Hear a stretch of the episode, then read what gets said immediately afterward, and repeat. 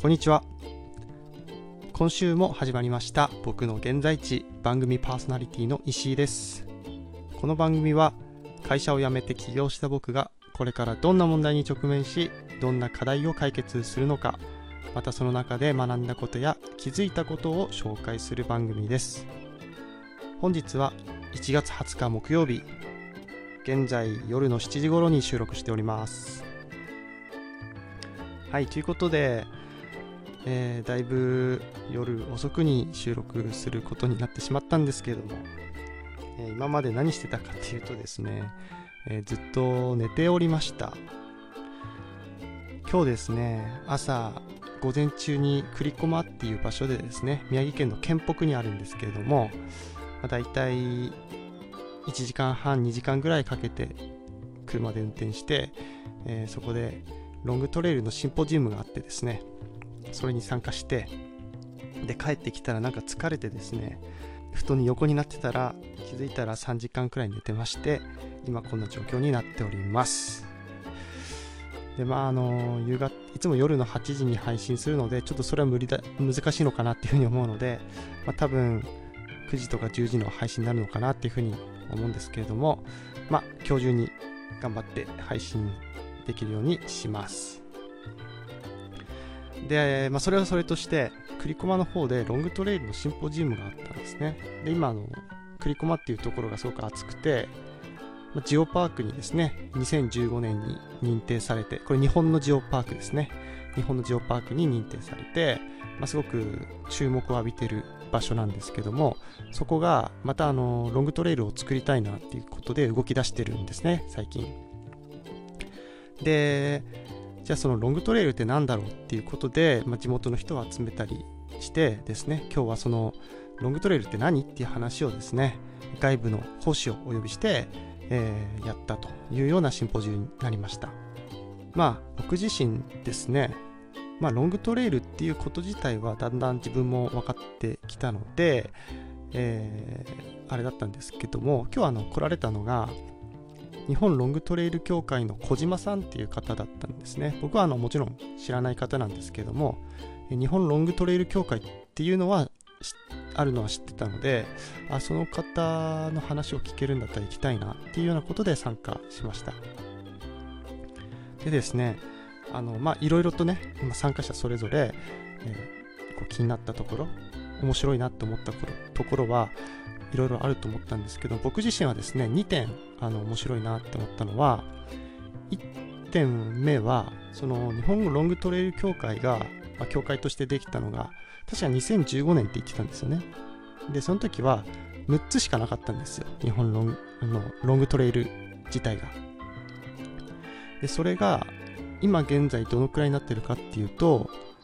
29になってるみたいです。だからこの67年くらいでえー、っと23個増えたんですね。それがすごいなってまず思いました。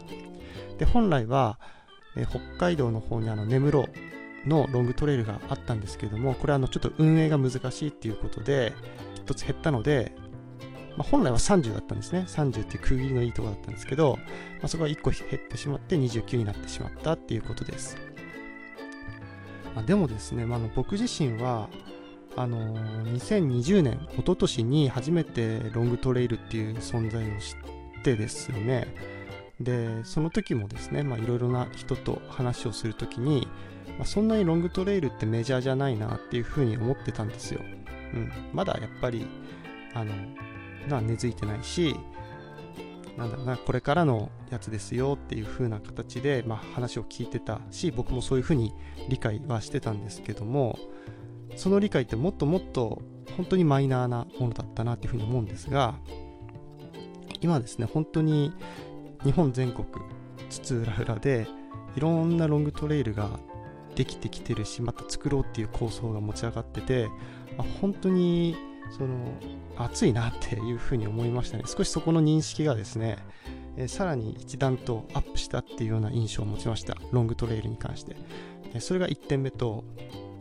2点目はですね、まあ、これはあのまあ耳にはしてたんですけどその協会の方でロングトレイル協会の方で今ジャパントレイル構想っていうのをえー、やってるみたいなんですね。で、これは北海道から沖縄まで、まあ、今日ちょっと実際に見せてもらったのは、えーと、九州の鹿児島が起点になってたので沖縄が本当に入るかどうかっていうのはちょっとわからないんですけど、まあ、それをつなぐ一本の道ですね。でそれが全長1万キロを超えるっていうふうに言ってました。で1万キロって言ったらそのロンアメリカのロングトレイルでも4500弱くらいですよね。なのでや本当に長いなって。で単純計算で潮風トレイルが1000キロですからその10倍って考えるとだいたい1年半くらいかかるんですよね、うん、それがですね1年半かけてもしねあの本当にスルーハイクするってなったらいやこれはすごいなと、うん、とんでもないロングトレイルだなと思ってロマンを感じました。まあ、といっても世界にはその今アフリカからですね中国まで歩いた人っていうのもいるみたいですし、えっとまあ、8年くらいかけて歩いてる人がいるみたいで、あのー、それ自体はねあのもっとすごいんだろうなと思うんですけどでもなんか日本を縦断する一本の道が出来上がると山とかをも含めてですね歩けるんだっていうのがすごくこうロマンがあっていいなっていうふうに思ったのが印象的でした。その2点ですね。であの午前中にそのシンポジウムがあって昼食を挟んで午後にえー、ハイキング、その周辺をですね、5、6キロ歩きましょうっていうような形の、えー、今日のイベントだったんですけど、まあ、僕自身はその午後の方は、えー、参加せずに、その午前中だけの参加にしました。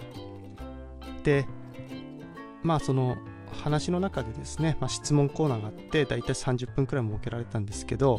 もう参加者の中からどんどんどんどん手が上がってですね、中には、その、まあ、ロングトレイルというんだけども、普段そこで歩いてる道と何が違うんだっていうな、そういうあの本質的な質問が来たりですね。あと、まあ、僕自身もちょっと質問はさせてもらったりしたんですけども、あの参加者自身のあの熱意とか、もっと聞いてみたいっていうような、あのそういった熱をですね、あの感じることもできましたし、またあのちょっとシンポジウムが終わった後に、と小島さんと直接お話しさせてもらう機会があったりして、まあ、自分がやろうとしてるリフっていう場所に、まあ、トレイルを作りたいっていう話も聞いてもらってあのうん。まあ、本当に運営がねしっかりするようになったらあのそのロングトレイル協会にも加盟できるっていうことだったのでそれをまあちょっと一つ目指してね頑張っていきたいなっていうふうに思いました。はい。でそのトレイルつながりで言うとですねちょっと話がまた変わるんですがリフトレイルの方も、えー、動きがありまして今週の火曜日ですね。またあの宮城大学の学生さんと乳さんと一緒になってですねリフを歩いてきました。今回はあのリフ場跡ですね。リフ場跡を歩いてきたんですけどまああのまあみんなねあのリフの人は誰でも知ってる場所で公園にもなってるところなのであのもしかしたらですねあの結構歩いてる人もいるかもしれないんですけど僕自身も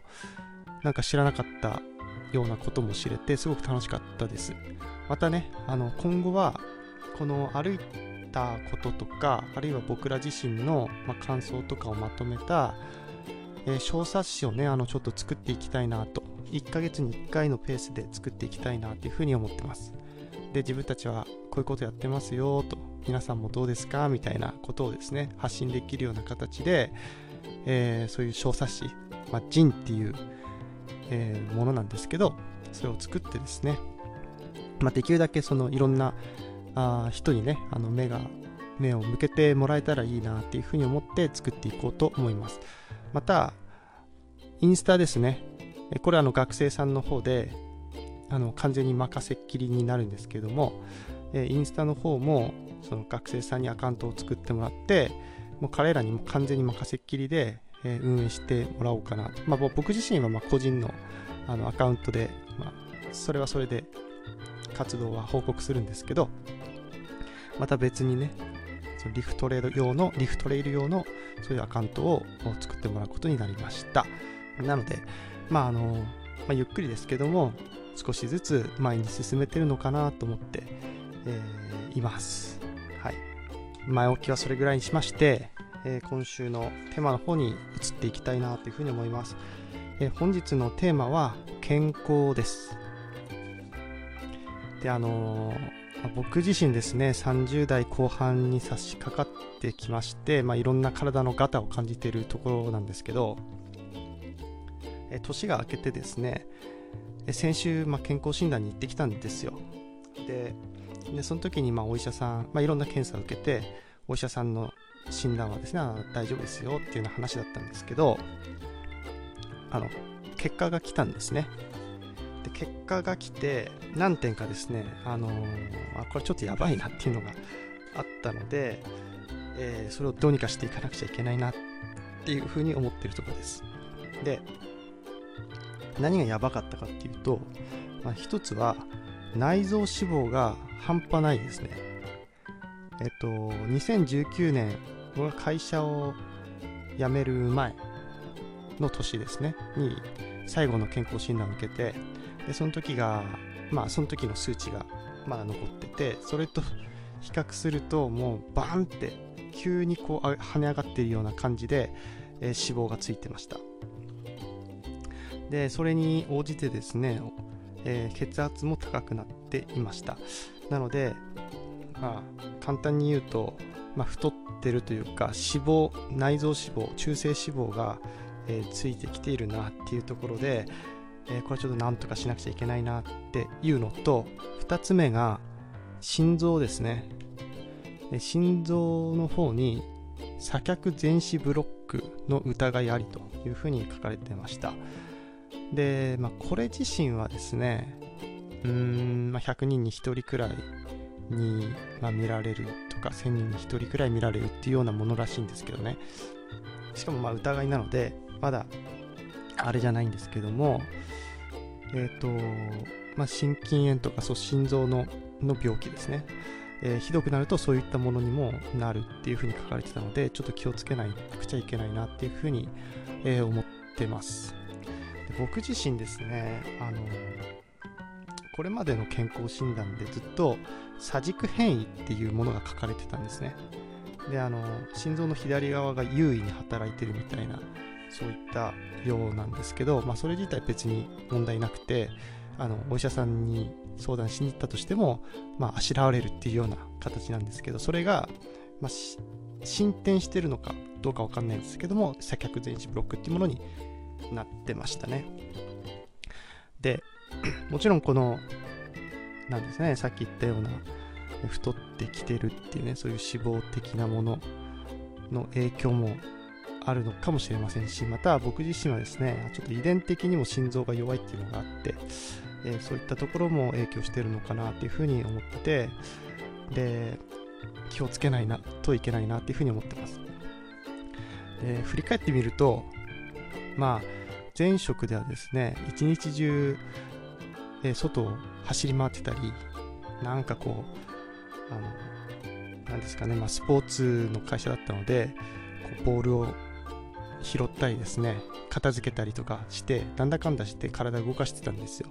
まあ、あの、昼食とかはすごい出してくれて、まあ、バクバク食ってたのは食ってたんですけども、まあ、一日中1万5000歩とかあの歩いてる勝手に歩いてるっていうような感じだったので、まあ、動いてたんですよね。でそれが、まあ、なくなって、まあ、ほぼ動かなくなったと。うん。まあ、もちろんその道の岸岡でトレイル歩いてた時は1日4、5万歩歩いてたんで、その時は痩せましたけど、それ以外になると、まあ、まあ、頑張って1万歩毎日歩こうっていう風な気は今してはいたんですけども、ま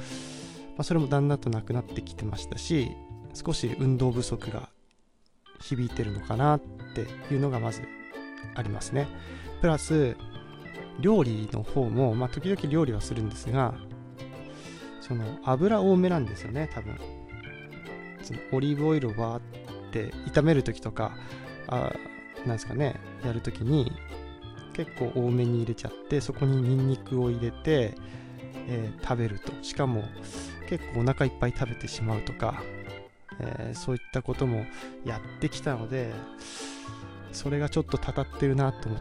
てちょっと食生活の方もですね見直さないといけないなというふうに思ってます。でまあ極めつけというか、まあ、そういったことがありましてうんと、まあ、ちょっと道具に頼ろうかなっていうところもあって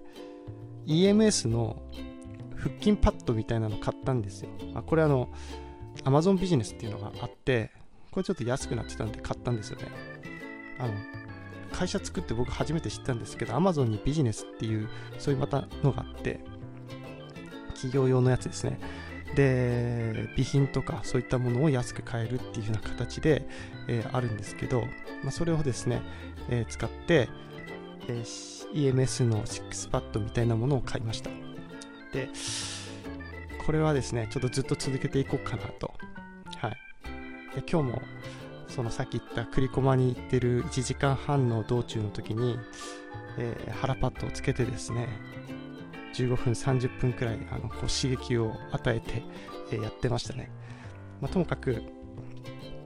動くってことと体を動かすってこととそしてこう道具に頼るっていうことをですねこの3つを柱にしてちょっと自分の健康を考えていかなくちゃいけないなって、えー、思ったのがまず一つとそれこそこれからね、あの子供の事業を始めるっていう時に、まあ、自分自身が動けなかったらしょうがないのでなんかこうちょっと強度を高めた動きとか、まあ、ダッシュとかですね、えー、何かを投げるとかですねそういったこともちょっとやっていかないといけないのかなっていう風な段階に来てましてよりねちょっと外に出ることっていうのを、まあ、この2ヶ月3ヶ月の間頑張ってやっていけたらいいなっていうふうに思っていました。はい。皆さんはですね、えー、どうですか？30代の頃40代の頃どのように過ごすのかまた過ごしてきたのか、えー、今はどうなのかちょっと考えてみてはいかがでしょうか。ということで今日はこんなところで終わりにしたいと思います。ありがとうございました。